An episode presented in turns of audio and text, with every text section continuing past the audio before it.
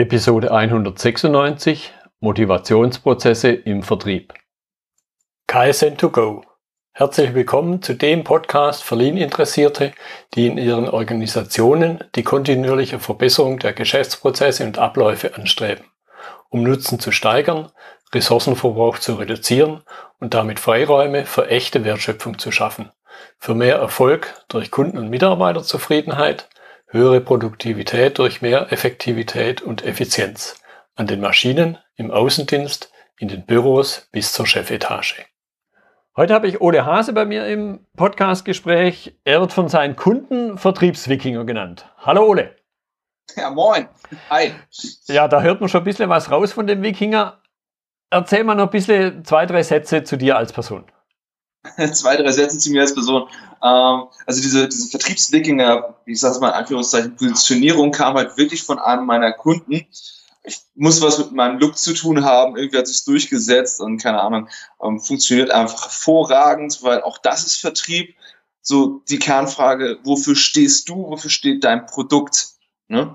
Und ähm, was, was äh, meine Kunden halt aussagen, ist so, äh, das ist der Typ, der kommst du dir ins Unternehmen und verdoppelt deinen Umsatz. Das haben wir auch schon gehört. Das war, war soweit ganz nice. Ja. Ähm, ja, und das ist das, was ich tue. Also ich, ich, ich komme wirklich zu dir ins Unternehmen, ähm, schau mir die Mitarbeiter an, schau mir an, was ist dein Zielkunde und dann wird zum einen Technik, also Vertriebstechnik ganz klar trainiert, dass du richtig gut wirst, den Kunden aufzureißen, zu begeistern, zu erkennen, was, ähm, worum es dem wirklich geht, damit er bei dir kaufen kann. Mhm.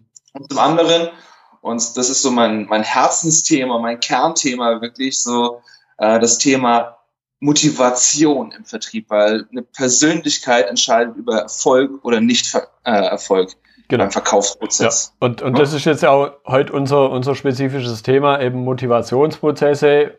Wie schaffe ich Motivation? Aber vielleicht erstmal zum Einstieg, eben, du hast schon ein bisschen angedeutet, aber sollte man ein bisschen vertiefen, welche Rolle spielt denn die Motivation, die Mitarbeitermotivation, also der Vertriebsmitarbeiter im Vertrieb? Ja, ähm, also wenn du mich fragst, hat das zwei Aspekte. Der erste ist, ähm, dass es wirklich ein Killerkriterium ist. Ähm, stell dir vor, du gehst irgendwo in den Supermarkt und kaufst ein, sagen wir mal, eine Fleischertheke und da steht irgendeine, die hat halt einfach wirklich keinen Bock. Mhm. Ja, dann ist das Verkaufsgespräch und vielleicht auch ein Upsell, ein Mehrverkauf an der Stelle schon komplett gestorben. Oder denk an diese ähm, lustlosen Telefonzentralen, die dich anrufen und dir irgendwas verkaufen wollen, klassisch irgendwelche Handyverträge oder sowas. Oh ja. Ähm, du merkst, dass die keinen Bock haben und da hast du auch schon keinen Bock fürs Gespräch, äh, aufs Gespräch und dann ist der Sack zu, das Gespräch gelaufen, bevor es wirklich angefangen hat. Und das darf halt nicht passieren. Mhm. Das ist das eine, was ich sehe. Auf der anderen Seite, und wenn du mit der Technik einigermaßen sicher bist, dann kommt das Thema Motivation, Persönlichkeit noch viel, viel Ärger zu tragen, weil du dann so eine Art intuitives Verkaufen wirklich, und ich rede jetzt von den Produkten so Größenordnung 500 Euro plus, ne, wo du auch ein bisschen beraten kannst nebenher, mhm. wo auch die Provisionen dann mitspielen, dass du sowas machen kannst, dass du dir Zeit nehmen kannst für deinen Kunden. Ähm, gerade da geht es dann darum, wirklich auch eine strahlende Persönlichkeit zu haben, dass der andere dann, ähm, dass, dass du mehr so der Entertainer-Verkäufer eigentlich bist und ganz nebenher, ganz routiniert auf deine Technik, die du gelernt hast, hm. zurückgreifen kannst. Und dadurch bist du dann, glaube ich, so, so richtig zum richtigen Profiverkäufer, zum Vertriebswikinger, um das Ganze nochmal auszuspielen. ja. Okay. Äh, du hast schon ein bisschen angedeutet, was alles noch eine Rolle spielt und, und das nochmal zusammengefasst, Technik war ein Aspekt, Persönlichkeit glaube ich auch. Was sind deiner Ansicht nach so die, die Erfolgsfaktoren? Genau, also in meinen Augen gibt es drei Dinge. Das eine ist die Persönlichkeit bzw. die Motivation. Ich würde das jetzt gar nicht zwingend voneinander trennen. Zweite Säule ist eine saubere Vertriebs-, eine saubere Verkaufstechnik. Ja, dass du ganz genau weißt, was kommt wann in welcher Reihenfolge, vielleicht auch mal eine Feedback-Schleife einbaust. Zum Beispiel ähm, ein Testabschluss ist so eine schöne Sache, wenn du jetzt deinen Kunden gerade interviewt hast. Ähm, einfach da schon ein Signal zu kriegen von deinem Kunden, ja, ich möchte kaufen, weil ansonsten hast du hier noch nicht sauber gearbeitet, dann musst du nochmal von vorne anfangen, nochmal das Interview mit deinem Kunden führen oder mit deinem potenziellen Kunden führen. Ähm, einfach eine saubere Technik, saubere Struktur, gut ausgearbeitete Fragen, eine schöne Präsentationsstrategie, die passt zu deinem Kunden, die auch zu dir als Person passt. Mhm. Also Punkt zwei, Technik, Vertriebstechnik. Und das dritte ist dann halt, und da müssen wir auch mal drauf gucken, die Branche. Ne, das ist immer das, was der Kunde selber mitbringt, wo ich mir sehr gerne viel Zeit nehme, mir das auch in Ruhe anzuhören, weil jeder Kunde ist unterschiedlich. Jeder hat ähm, andere Strategien, an seine Kunden zu kommen. Mhm. Und das müssen wir auch erstmal klären, was ist denn der Zielkunde? Sind wir im, im Endkundenmarkt, also mhm. Business to Customer? Oder sind wir im Business-to-Business-Markt? Also verkaufen wir an andere Unternehmen. Ja, ja. ja und, Beispiel und, ein Kunden, das ist jetzt ganz speziell, ähm, die stellen Liegen her, so, so Sonnenliegen, die kosten relativ viel Kohle. 3000 Euro war das Einsteigermodell bei denen. Mhm. Und ähm, darfst du Leute nicht mehr einfach so anrufen bei denen zu Hause, hör mal, willst du die Liege für 3000 kaufen? Das funktioniert dann nicht ja, mehr. Ja. Ähm, die haben für sich als Weg zum Kunden Messen gefunden. Mhm. Die arbeiten nur über Messen, nur über Direktvertrieb. Funktioniert 1A für die. Mhm.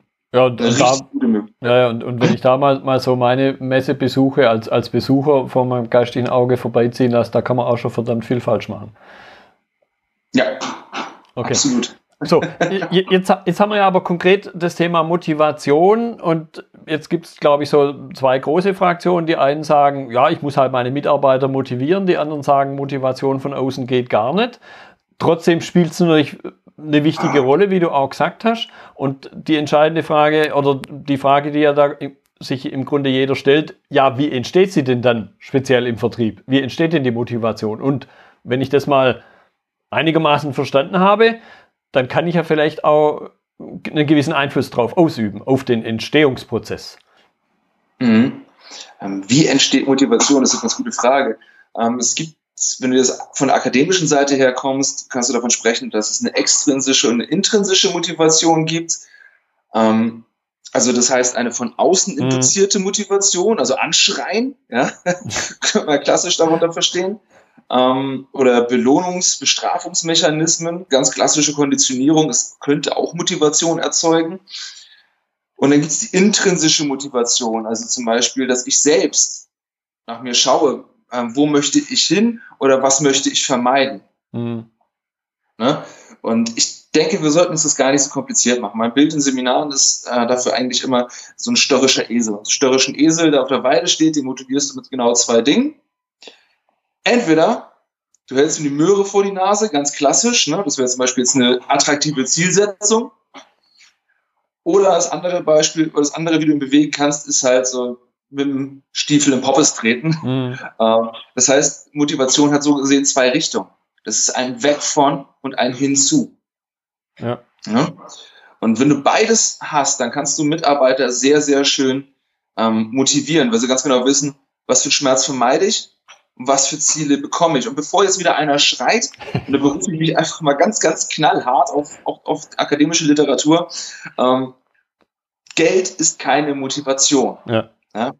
Also, weiß ich, du, du, du kennst dich vielleicht ein bisschen mit aus, was schätzt du, so eine Gehaltserhöhung, wie lange hält das von der Motivation her, dass es was bringt? Zwei, drei Monate schätze ich mal. Nicht lang auf jeden Fall. Ja, das ist schon sehr nice, sind im Schnitt sieben Werktage. Okay.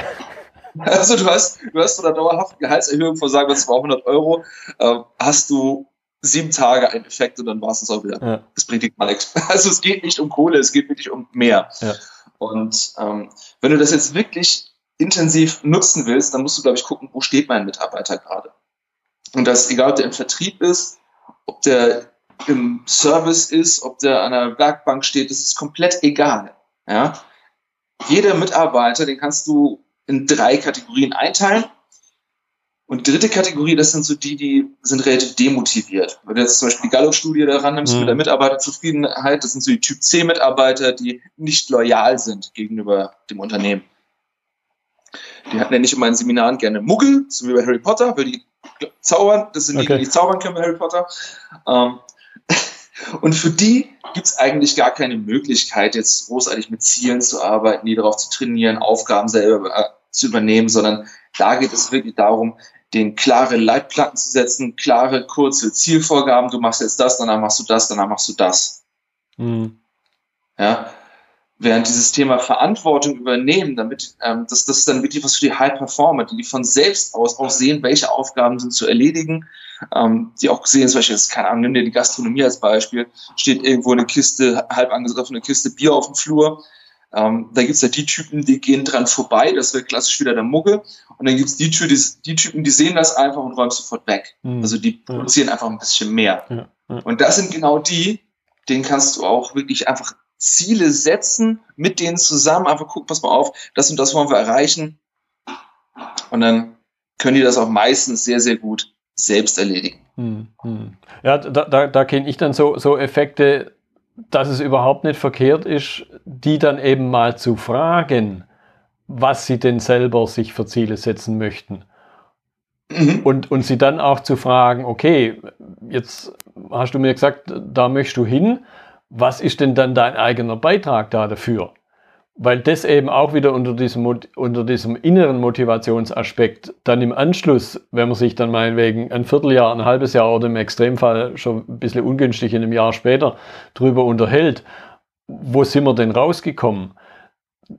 Dann das ja auch eine ganz andere Art von Vorgabe ist. Da hält sich dann jemand praktisch die Karotte ja eher selber vor die Nase, als dass sie ihm so von hinten über den Stock äh, zwischen dem Scheitel durchgeschoben wird. Ja, absolut, absolut. Ähm, das, ist, das ist ja das, das Tückische bei Zielen. Also das, das, kennst, das kennst du im Vertrieb auch ganz, ganz stark, dass du jetzt deine, deine Monatsziele zum Beispiel bekommst oder Quartalsziele und sieh zu, wie du es erreichst. Und ähm, das ist ganz, ganz, ganz, ganz kritisch, weil das sind von außen drüber gestülpte mhm. Ziele. Und die funktionieren eigentlich nur über Schmerz, weil du ganz genau weißt, du kriegst, wie du sagst, den, den Stock durch den Scheitel gezogen wenn du eben diese Ziele nicht erreichst. Das ist wirklich weg von Motivation. Das ist wirklich der Stiefel hinterm Arsch. Ja. Ähm, das ist, funktioniert so wenig, weil ein reales Ziel soll dich ja irgendwo hintreiben. Das ist mehr die wunderschöne Moore vor deiner Nase, wo du hinrennen ja. möchtest. Ja. ja. Und da können Ziele, musst du ganz klar sagen, sind Ziele wirklich, und da bin ich voll bei dir, ähm, sind Ziele eine Sache des Einzelnen. Mhm. Und die wichtigste Frage dabei ist, ähm, gar nicht mal so sehr, was ist dein Beitrag? Das ist erst die zweite Frage. Die erste Frage, finde ich, ist, ähm, warum ist dieses Ziel wichtig für dich? Ja, genau. Wirklich verdeutlichen, warum willst du das überhaupt haben? Wenn da kein Warum ist, warum soll ich denn da loslaufen? Ja, ja dann verpufft es auch viel zu schnell. Und dann mag es kurzfristig irgendwas sein, aber wenn dann vielleicht sogar im Extremfall das erreicht wurde, ja, was passiert dann? So, deshalb finde ich es ja. ein bisschen kritisch, wenn sich jemand vornimmt, ja, ich will Nummer eins werden. Was passiert, wenn er ja. Nummer eins ist? Dann spüre ich vielleicht immer nur noch den heißen Atem der Verfolger im Nacken, aber das ist ja eine ganz andere Art von Ziel dann. Nämlich dann, ja. dann, dann, wird aus der Karotte wird wieder der Stock, der mir dann im Nacken sitzt. Ja, ganz genau, ganz genau. Das ist auch wirklich die Frage, so was kommt denn danach? Mhm. Ne? Es ist ja bei, bei ähm, das ist ja auch so was, ähm, wenn wir mit dem Thema Motivation sind so klassische Vertriebslüge ist ja, komm, wir geben jetzt alle 120 Prozent. Wie lange willst du 120 Prozent geben, bis der Burnout kommt? Wie lange soll das gehen? Ja. Du fliegst ja die ganze Zeit mit Nachbrenner. Jeder von uns weiß, wenn du ein Flugzeug anguckst, Düsenjäger anguckst, wenn der mit Nachbrenner fliegt, dann fliegt er aber nicht besonders weit. Schnell, ja. aber sehr kurz. Ja, ja, definitiv. Und das, das, das kann so nicht funktionieren, sondern es sollte eher so ein Gefühl von gesunden 100 Prozent sein, die du dann auch jeden Tag wieder geben kannst. Schau mal, wenn du jetzt so, so ein Leistungsathlet, ich komme aus, aus dem Sport, ne, Parcours, und ähm, beim Parcours war es so, das ist halt sehr trainingsintensiv. Wir haben echt teilweise 40, 50 Stunden die Woche trainiert, ne? Und das kannst du halt nur, wenn du ganz genau weißt, was sind die heute verfügbaren 100 Prozent, damit ich morgen wieder möglichst viel hm. geben kann. Ja. Und genau diesen, diesen Level musst du finden. Und ich glaube, dann funktioniert das auch eine sehr, sehr lange Zeit. Und das ist so auch das, was ich immer wieder rausbekommen habe. Ja auch mit den Kunden zusammen, so dass, wenn du da hinkommst, wie du so einen intrinsischen inneren Antrieb findest bei den Menschen, dann fangen die nicht an zu, zu viel zu hasseln, zu viel Gas zu geben, sondern dann ähm, lernen die auch ein gesundes Tempo kennen, um ihre Ziele zu erreichen. Mhm. Jetzt, an, ja, jetzt an der Stelle noch ein bisschen vertieft, weil ich glaube schon, dass das auch den einen oder anderen interessiert, entweder für sich selber, um, um sich selber besser zu verstehen, aber eben auch Mitarbeiter besser zu verstehen, weil im Grunde ist ja Führung schon, hat schon auch die Aufgabe, einen gewissen Einfluss auszuüben. Das heißt, die Frage ist jetzt, okay, wenn ich Führungskraft bin, was habe ich dann für einen Einfluss auf die Motivation? Was, was, was sind die, die Elemente, ich will es nicht Stellschrauben oder sonst irgendwas nennen, das ist ja schon wieder im, im Hirn vielleicht rumschrauben.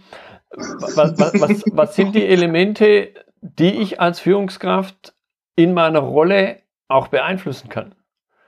Elemente, die du beeinflussen kannst. Ähm, wie gesagt, wir haben es vorhin vom Muggel gehabt. Ne? Erstmal musst du die Leute wirklich kategorisieren, wer ist bei mir wer im Betrieb, damit du weißt, welches Tool wo funktioniert.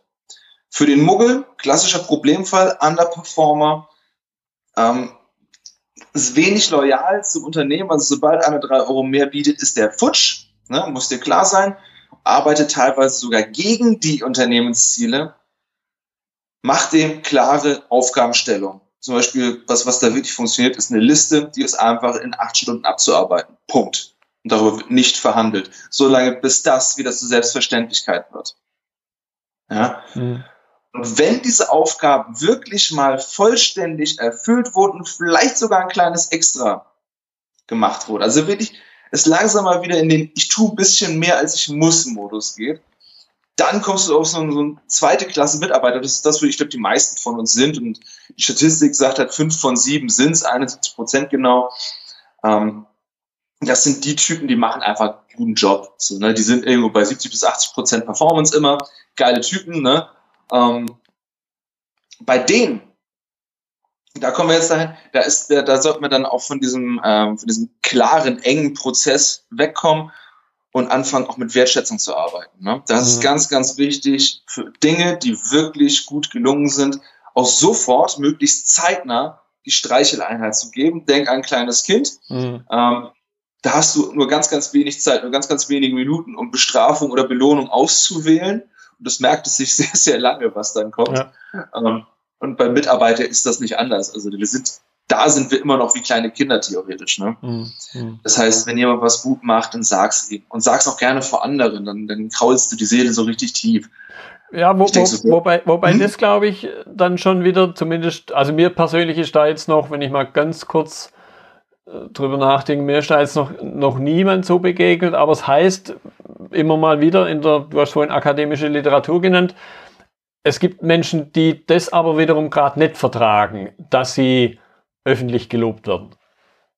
Ja, natürlich. Das ist jetzt, äh, gut, jetzt müssen wir wieder ein bisschen individueller gehen. Es gibt Menschen, die mögen zum Beispiel auch kein Lob, weil es sie verunsichert. Mhm. Denk dran, wenn du, ähm, kennst du das Beispiel, du kommst irgendwo hin, irgendein Netzwerktreffen ähm, und da gibt's, da gibt's Leute, die machen Komplimente. Ne? So mhm. sind wir beide ja auch.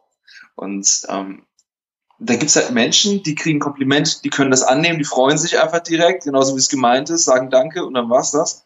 Und dann gibt's andere, die werden einfach nervös, die wissen nicht, wie sie reagieren sollen. Im schlimmsten Fall ähm, hauen die noch ganz unsicher so ein schnelles, äh, ja, schöner Schnurrbart Kompliment irgendwie hinten mhm. raus, einfach hingefuscht. Und das, nee, das, das funktioniert dann für die halt nicht. Auf der anderen Seite, das wirst du ja merken. Ne? Also wenn du das einmal machst, du kennst ja deine Mitarbeiter, du weißt, glaube ich, wenn du deinen Job als Führungskraft verstanden hast, funktioniert ein Lob vor anderen für diesen Mitarbeiter? Funktioniert ein Lob generell für diesen Mitarbeiter? Oder ist es einfach nur so, ey, danke für deine Mitarbeit? Mhm. Kann ja auch sein. Ja. Ne? Nur zeig ihm deine Wertschätzung. Das ist wichtig, glaube ich. Ja, vor, vor allen Dingen glaube ich eben einfach mal grundsätzlich ausdrücken, dass man es wahrgenommen hat. Ja. Das, das glaube ich, ist die, die große gemeinsame Basis, wo wahrscheinlich jeder nicht bloß ein Stück weit danach strebt. In welcher Form sich dann dieses Wahrnehmen ausdrückt, das äh, kann ich mir gut vorstellen, ist dann wieder von Person zu Person verschieden. Der eine braucht das öffentliche Lob, für den anderen ist das der Horror. Aber die Wahrnehmung an sich, dass ich die Leistung an sich wahrgenommen habe, das glaube ich, äh, wenn ich so ein bisschen drüber nachdenke, das dürfte bei jedem im Grunde zutreffen. Ja. Außer, außer er will vielleicht gar nicht leisten, aber dann gibt es jetzt wahrscheinlich dann auch nicht den Grund, in irgendeiner Form es zu erwähnen. Wenn die Leistung an sich völlig egal ist, dann wird er halt auch nicht leisten und, und dementsprechend gibt es auch keinen Grund, das irgendwo wahrzunehmen, beziehungsweise da ist ja nichts, um es wahrzunehmen. Ja, und ähm, ich bin da völlig bei dir. Es, ist, es muss halt schnell gehen. Also, hm. wenn du siehst, der macht heute, die gibt heute richtig Gas, der Kollege, alle sagen, ey, danke, ich nehme es wahr, nimm es zur Kenntnis mhm. und dann ist das schon gut. Also bin ich vollkommen bei dir. Ja, ja. Und gerade, gerade, ja? Ja, ja, äh, was mich noch interessiert, eben, jetzt ist ja in dem Unternehmen typischerweise keiner ganz alleine, sondern er hat halt Kollegen. Also jetzt haben wir erst gerade über, über Führungskräfte gesprochen, dann haben wir so ein bisschen das Szenario rausgearbeitet, okay, in welchem Kontext lobe ich? Lobe ich es vor den Kollegen? Mal, mal, generell die, die Frage, was ist da deine Erfahrung? Wie weit spielt der, der Kollegenkreis einen Einfluss auf Motivationsfaktoren? Ähm, ganz erheblichen sogar. Also jetzt nehmen, nehmen wir wirklich äh, an, diese Normalverteilung würde funktionieren, dass äh, ein, jeder Siebte ist so ein Muggel, so ein Underperformer. Dann haben wir fünf Siebtel, die bilden so den groben Kern, die machen so einen guten Job einfach irgendwo so bei 70, 80 Prozent. Und dann gibt's noch den High Performer. Ne? Der mhm. gibt richtig Vollgas der bringt immer seine 100 Prozent. Wenn du dem Probleme knallst, der findet eine Lösung für dich. Ja? So einer ist das. Und der leistet richtig gerne mehr. Das ist der, der glüht vor Motivation und der ist auch Inspiration für andere. Mhm. Und die Beobachtung sagt da ganz klar, wenn du jetzt so ein Team hast, das besteht, sagen wir mal, aus 21 Leuten, das heißt, du hast dann nachher drei Muggel mit dabei, drei High-Performer und äh, nach Adam Riesen sind wir dann bei 15 Normalos, ja, mhm. bei 15 geilen Typen, die einfach einen guten Job machen. So. Und genau um diese Masse geht es dann eigentlich. Wo lassen die sich hinziehen? Mhm. Der Muggel hat viel Schwerkraft. Musst du einfach sagen, dieser Underperformer, auch mit dem Gewetter gegen die eigene Chef, haben wir alles schon mal erlebt. Äh, dieses, dieses, ja, da hat der Chef wieder sich dumm entschieden, ich hätte das anders gemacht. Und das hätte man auch so und so lösen können. Und da kommen sie mit so halbgaren Ideen ohne vielleicht zu hinterfragen, dass der Vorgesetzte, die Führungskraft, durchaus sehr, sehr gute Gründe gehabt hat, mhm. diese Entscheidung so und nicht anders zu treffen. Ne? Das ist so typisches Muggelgelaber. Ähm und genau das hat so eine ganz, ganz ekelhafte Schwerkraft. Mhm. Ja. Das, das formt die Leute in die falsche Richtung. Das heißt, wenn du jetzt dagegen steuern willst, ne, wenn du die Leute eher so in Richtung High-Performer bringen willst, in die 100%-Klasse, dann ist es wichtig, ähm, möglichst viele von denen einzustellen, das auch vorzuleben, weil diese, diese High-Performer, die wollen mit anderen High-Performern intuitiv zusammenarbeiten. Die haben keinen Bock auf dieses Muggelgelaber. Mhm. Ne? Ja. Und dann musst du die Chance nutzen und zusehen, dass du von denen mehr erzeugst. Also die B-Mitarbeiter weiter fördern, fördern, fördern, auch fordern. Ne? Mhm. Fördern und fordern ja. ist nicht nur im Wortlaut eng beieinander, sondern wirklich ähm, so, so ein Korridor schaffen aus, pass mal auf, das sind deine Aufgaben, das sind, das sind diese Tools dazu, einfach gucken, was kann mein Mitarbeiter leisten und das dann möglichst immer auf einem hohen Level halten, damit der sich nie unterfordert und nie überfordert fühlt, weil dann performen die Menschen in Erfahrung nach einfach am besten. Ja. ja Flow-Effekt. Ja, ja, nach und, und einen tschechischen Psychologen, dessen Name keiner von uns aussprechen kann, irgendwas mit M. genau. Aber ich glaub, ja, wie ich meine. Aber die Insider wissen, wer gemeint ist, genau. Okay, ja, das, was du gerade erzählst, ist mich unheimlich stark an, an einen äh, Mitarbeiter bei den Kunden, den ich gerade erlebe, der, der auch in seinem Umfeld dann andere ansteckt und der auch ganz offen eingesteht, dass sogar die anderen nochmal eine Schippe drauflegen. Und das finde ich dann besonders cool. Also der, der, der sich dann, ja, wie soll man es ausdrücken, nicht zu fein ist, sondern auch die anderen neben sich scheinen lässt und, und, und das sogar noch, noch weiterträgt und, und sogar noch darüber erzählt und, und, und dann sein, ja, seinen, seine persönliche Befriedigung daraus zieht, nicht das, was er von toller Hecht ist, sondern dass er den anderen angesteckt hat. Und das finde ich dann persönlich auch eine, eine sehr coole Situation. Das ist sehr, sehr geil. Also wenn, wenn es wirklich so weit kommt, dass die Leute sich selbst dafür begeistern, dass sie andere begeistern. Ja. Das natürlich, das ja. ist mega. Ja. Also wenn du wirklich, ähm, ja, wenn du wirklich auch gerne Vorbild bist, ne? Ja. Das genau. also sowas kannst du allerdings kaum trainieren. Und jetzt kommen wir auch wieder zum Motiv Motivationsaspekt. Da geht es um Motivationsaspekt Ansehen, Status. Mhm. Ne? Wenn der hoch ausgeprägt ist, dann kannst du direkt daraus wieder Motivation ziehen. Ne? Wenn es bei dir nicht so hoch ausgeprägt ist, dann kannst du trotzdem ein Vorbild sein, ohne äh, dass sich das Vorbild sein per se begeistert. Ja. ja. Ja, und, also, und, und, da denke ich halt, ja. das ist dann auch meiner Ansicht nach ein nicht zu unterschätzendes, nicht zu unterschätzender Teil der Führung, das zu verstehen. Ich bin an der Stelle ein, ja, ein ziemlich großer Fan einer gewissen Bankenkette, die da einen Spruch äh, in ihrer Werbung immer wieder hat, jeder hat etwas, das ihn antreibt. Und, und da glaube ich halt, das ist jetzt auf, auch ein Teil der Führungsaufgabe, genau das rauszufinden. Weil der das ja manchmal selber nicht weiß und nicht selber irgendwie so auf der Stirn geschrieben steht, sondern da muss halt dann ja, Führungsarbeit ansetzen, um, um das zu verstehen und gegebenenfalls zu verstärken und eben nicht so gleichmacherisch nach dem Motto, äh, sie sind alle gleich und das, was bei dem einen geht, muss bei den anderen ja auch funktionieren. Ja, absolut. Wir hatten es ja vorhin bei den Zielen schon. Ne? Ziele sind ja auch Teil von Motivation, Motivationsstrategie.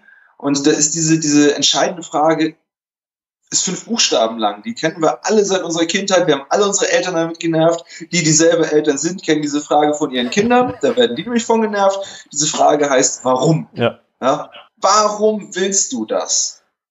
Und ich glaube, das, das fängt an im Einstellungsgespräch. Da sucht ja jeder den, den, jeder Personaler sucht ja wirklich motivierte Mitarbeiter, aber beibringen kannst du denen nahezu alles normalerweise. Ja. Lieber einen, der Bock hat und richtig Gas geben will ja, für mich. Ja, genau. Immer diese Warum-Frage. Warum willst du hier Gas geben? Warum möchtest du XY erreichen?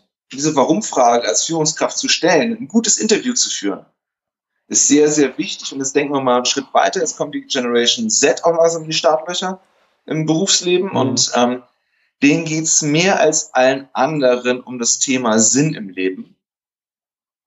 Und wenn du das Sinnthema anschneidest, musst du die Warum-Frage stellen. Die ist sehr, sehr wichtig.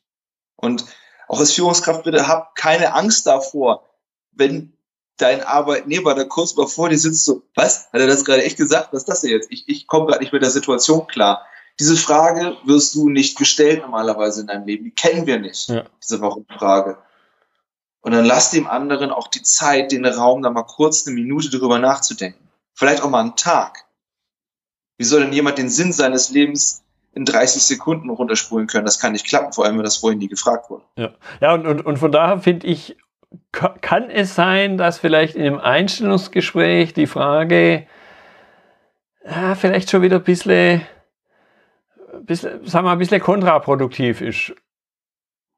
Wenn mhm. ich damit jemand abschrecke und weil er vielleicht da jetzt noch nicht die aus der Pistole geschossene Antwort hat, sprich, weil er sich vielleicht vorher gar nicht überlegt hat, weil ihm genau genommen, wie du es ja gerade ausgedrückt hast, die Frage noch nicht gestellt wurde. Da könnte ich mir dann vorstellen, dass du vielleicht jemand einerseits erschrickst oder, oder andererseits einfach schlichtweg nicht erkennst, weil er nicht aus der Pistole geschossen diese Antwort geben kann.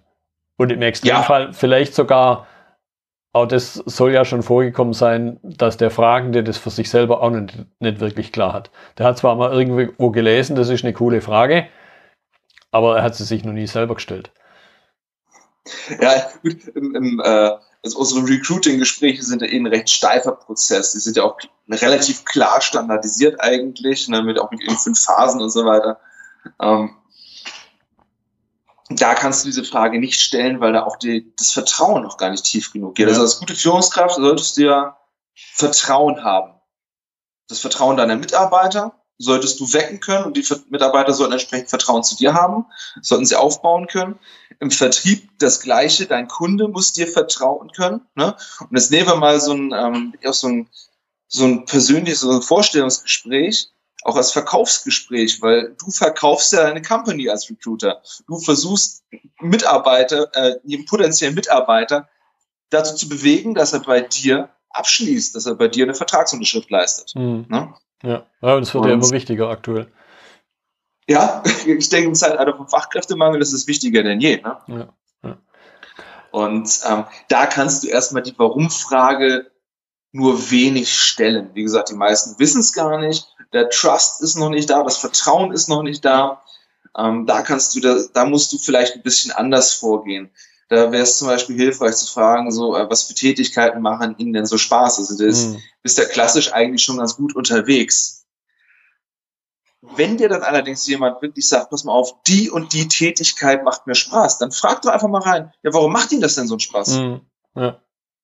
Und dann wirst du vor allem erleben, zum einen wird nachgedacht, zum anderen wirst du danach erleben, ähm, kommt da was Gelogenes oder ist er wenigstens ehrlich? Ist er hm. ehrlich mit dir? Hm. Ja. Das ist eine ganz, ganz wichtige Sache. Und ähm, ich, ich, glaube, das ganze Spiel geht einfach los an, an der Tür. Ja? So die ersten 18 Sekunden, da entscheidest du ja, ähm, sind wir uns grundsätzlich sympathisch, ja oder nö. Ja, und anschließend werden bloß noch Gründe gesucht, äh, warum, warum das so ist. Exakt, ja. ganz genau. Ja. Ne? Ähm, der Punkt ist, an der Stelle geht, äh, kannst du schon viel falsch machen. Ich glaube, als Recruiter, bitte, bitte, bitte, diese, diese Frage, das ist ja die, diese, diese Opener-Frage für diese, diese Smalltalk-Phase. Diese Frage, haben Sie gut hergefunden? Äh, in meinen Augen ist er aber tierisch bekloppt, weil der andere ist im Raum wohlbehalten und ja. normalerweise hat er seinen schönsten Anzug an. Offenkundig hat er es gut geschafft, jetzt mal ganz im Ernst. Ja, ja klar. so, ey Leute, denkt euch doch da eine coole Frage aus. Denkt euch doch mal wirklich was anderes aus. So, keine Ahnung, äh, welche Sportart sie, machen sie am liebsten? Ja, schon so beim anderen Gespräch.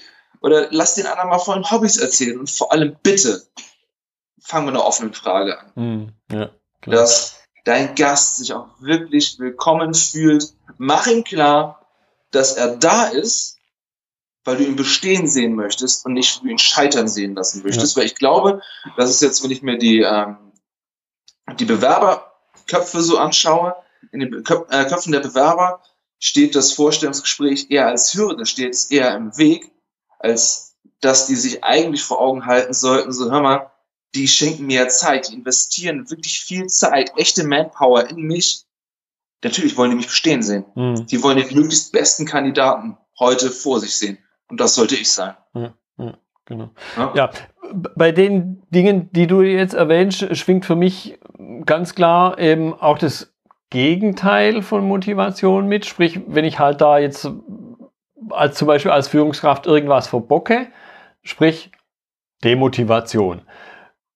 Und ich glaube, das ist jetzt wiederum für die wenigsten eine wirklich neue Erkenntnis, dass es sowas gibt und auch, dass Demotivation schwieriger zu drehen ist, unter Umständen eben wieder aus dem negativen Bereich raus in, in was Positives zu kommen, von dem wir ja auch wissen, dass auch das schon nicht einfach ist.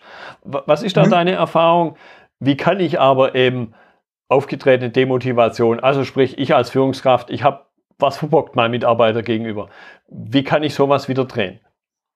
Ja, da kommt es jetzt ein bisschen darauf an, was gerade schiefgelaufen ist. Also wenn wir jetzt zum Beispiel so ähm, so, so Killerkriterien wie eine pünktliche Gehaltszahlung nehmen. Das vergessen die zum Beispiel Mitarbeiter ganz, ganz lange nicht. Das ist sehr, sehr tricky. Äh, da gilt es, das Vertrauen wiederherzustellen. Ne? Hm. Und bei allen anderen Dingen ist es so, ähm, ich denke, die beste Herangehensweise daran ist zu zeigen, hör mal, ich bin ein Mensch. Also diese, diese, diese Beziehungsebene, die da zwischen zwei Menschen, zwischen Führungskraft und einzelnen Mitarbeiter ist, die zu nutzen, die wieder stark zu machen, zu, wirklich auch zu fragen, so hör mal, ich weiß, das ist jetzt doof gelaufen, vielleicht habe ich auch ein bisschen selbst dran schuld. Was für eine Chance? Und das ist eine wichtige Frage. Nicht gibt es eine Chance, das ist eine Ob-Frage, also mhm. ob, ob das geht, sondern eine Wie geht das Frage. Wie kann ich das Vertrauen wiederherstellen? Wie kann ich dich dafür entschädigen? Wie kann ich das wieder gut machen? Ja, und ich, ich glaube allein, dass ich die Frage nicht bloß mir selber stelle und mir dann vielleicht eine falsche Antwort gebe, weil es wieder individuell mit der Person, mit der betroffenen Person was zu tun hat, sondern allein ihm die Frage zu stellen, demjenigen, den man halt jetzt gerade irgendwo ungewünscht demotiviert hat, wo ich also irgendwas als Führungskraft, wo ich was verbockt habe, einfach ihn zu fragen, okay, ja, ich habe es versemmelt, wie können wir es wieder hinkriegen? Ja, auch, ich, ich glaube, es ist auch sehr wichtig, dass du äh, auch kurz das Eingeständnis machst, einfach kurz zu sagen, ich bin auch nur ein Mensch. Mhm. Ja? Wir sind alle nur Menschen, wir machen Fehler den ganzen Tag. Das, da dürfen wir auch gerne zu stehen in meinen Augen. Und wir wollen ja auf die Beziehungsebene gehen. Dann lass uns doch ein bisschen Menschen vorweg. Also das mal auch rein aus der etwas manipulativen Ecke gesprochen. Ähm, gib doch deinen Fehler mal zu. Mhm. Ja. Gib doch zu, dass du nicht perfekt bist. Und am Ende dieses Gesprächs könnte ja auch stehen, wie du diesen Punkt, der schiefgelaufen ist, wie du dafür, wie du da gemeinsam mit deinem Mitarbeiter, mit einem Kollegen dafür sorgen kannst, dass das nie wieder passiert. Das wäre der ideale Ausgang. Mhm. Ja. Dann, und jetzt bin ich wieder bei dir, dein Thema sind Prozesse, dann kannst du vielleicht einen Prozess optimal gestalten. Ja, ja.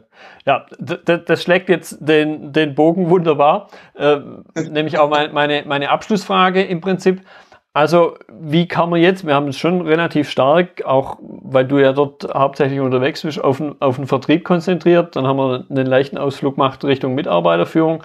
Wie lassen sich solche, diese Aspekte Motivation, Motivation, Aspekte, wie lässt sich das auf andere Bereiche übertragen? Eben den, den Nicht-Vertrieb. Und, und da jetzt natürlich wieder meine eigene Lean-Brille aufgesetzt. Es geht da ja viel eben um Motivat, äh, um, um Veränderung.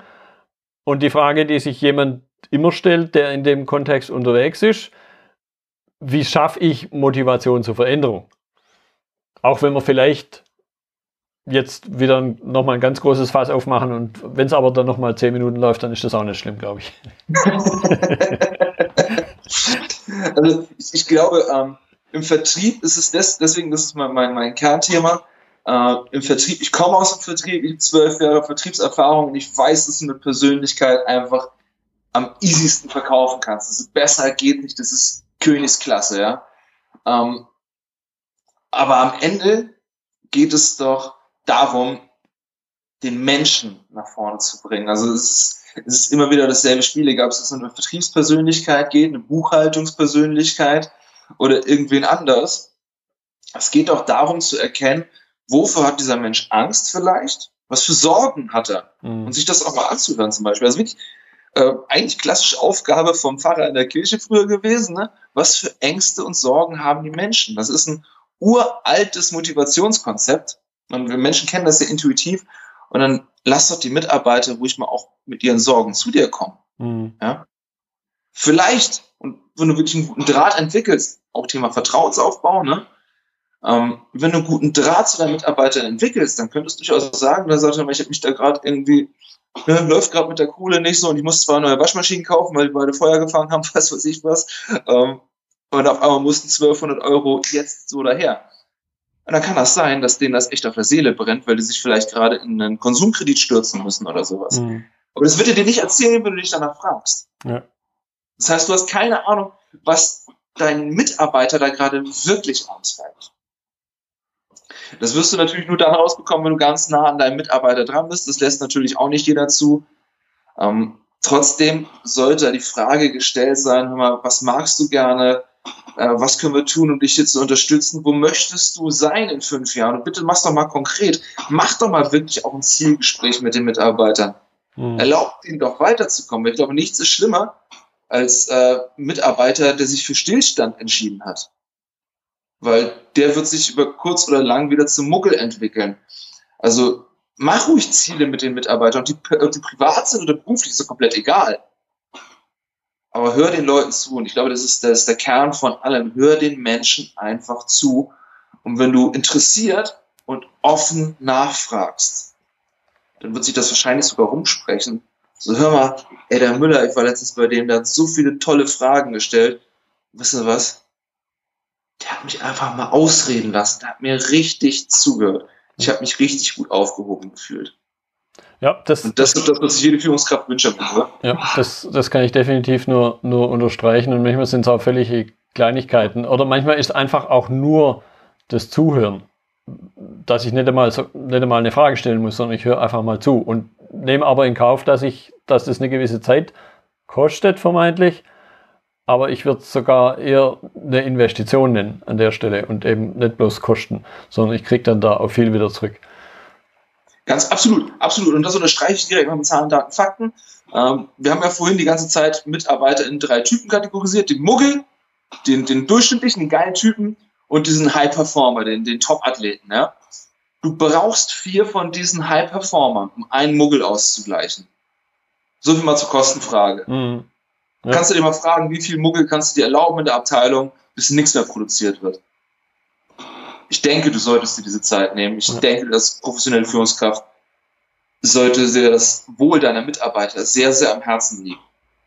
Ja, und, und das drückt dann, und, und ich glaube, da schließt sich dann, also zumindest für mich jetzt zum Schluss wieder der Kreis, das ist dann aber auch eins der Elemente, Respect for People, also der Respekt vor den Menschen, was im Lean zum Teil entgegen allen Gerüchten, was manchmal die Wahrnehmung bei den Menschen draußen ist, aber das ist ein ganz zentrales Element. Ja, also ich, gut, Lean kommt ja, ich glaube, aus dem Japanischen, ne? und die Japaner, ähm, für die ist das Leben und der einzelne Mensch sehr, sehr heilig und sehr, sehr respektvolle Menschen. Ich glaube, das spürst du da auch ein bisschen in dem gesamten Spirit von Lean. Ne? Ja, definitiv.